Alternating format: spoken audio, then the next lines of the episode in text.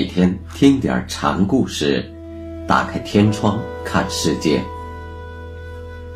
禅宗登陆一节，今天我们一起来学习沩山灵佑禅师的第三个小故事，题目是“直须随流”。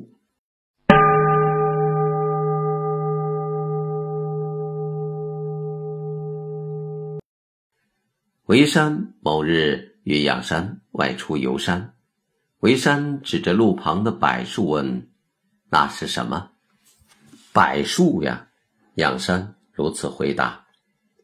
沩山又问一位正在耕田的老者，老者也说是柏树。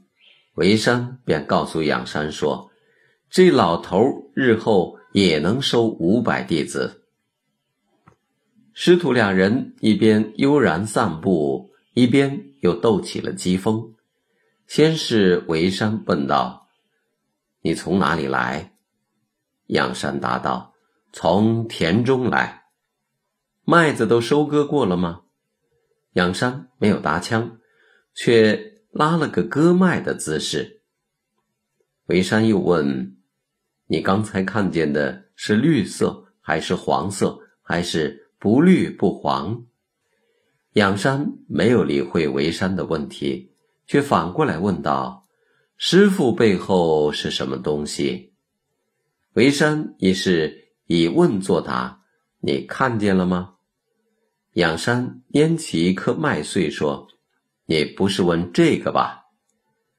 沩山又问：“是天冷还是人冷？”仰山说：“大家都在这里。”沩山便问：“为什么不直截了当的说？”仰山答道：“刚才我并没有拐弯抹角啊，照师傅的意思，我该怎么回答？”沩山告诉仰山：“你随大流就是了。”上堂讲法时，沩山开门见山的说：“仲冬严寒年年过，时光推移。”该怎说？仰山起身往前走了几步，插手而立，并不搭腔。维山便说：“我就猜到你回答不了这个问题。”香言在一旁挺身而出：“我还就是偏偏能答这个问题。”维山就把刚才的话重问了一遍。香言也学着维山的样子往前走了几步，然后。插手而立，也不言语。有一天，刘铁墨来拜会韦山，韦山老远就打招呼说：“老牛，你来了。”刘铁墨问韦山道：“来日五台山的大庙会，你参加不参加？”韦山没有搭腔，却做了个倒身而卧的姿态。刘铁墨。便返了出去。刚刚回到方丈躺下，又有一位僧徒进来礼拜。韦山做出要起来的样子，僧人赶忙招呼说：“师傅不用起来了。”韦山便说：“老汉并没有坐下呀。”那僧也照猫画虎：“我也并没有行礼呀。”韦山接过来问道。为什么不行礼？那僧一时语塞，不知如何回答是好。沉默了一会儿，才又问道：“什么是道？”沩山简明扼要的说：“无心就是道。”僧人听了后说：“弟子不明白。”沩山便说：“知道自己不明白就好啊。”僧人。于是又问：“不明白又是什么？”维山指着僧人说：“就是你，不是别人。”随即又语重心长地说：“现在你只要意识到你不明白之处，正好就是你的自心，就是你的佛性。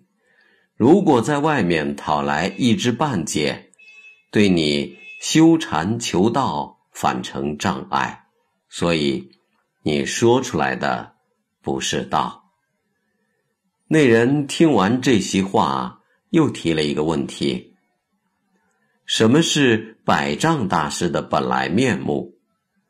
维山从禅床上下来，插手而立，没有开口。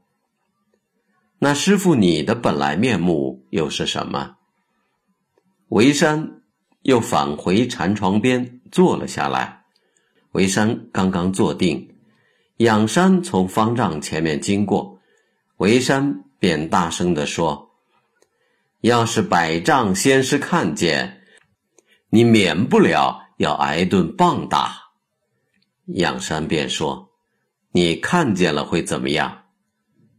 维山说：“闭上你的嘴巴。”仰山感激地说：“此恩难报啊。”维山自谦地说：“不是你不聪明，只不过老僧年纪大些罢了。”仰山便说：“今天我算是亲眼。”看到百丈了，维山就问：“你在哪里看见的？”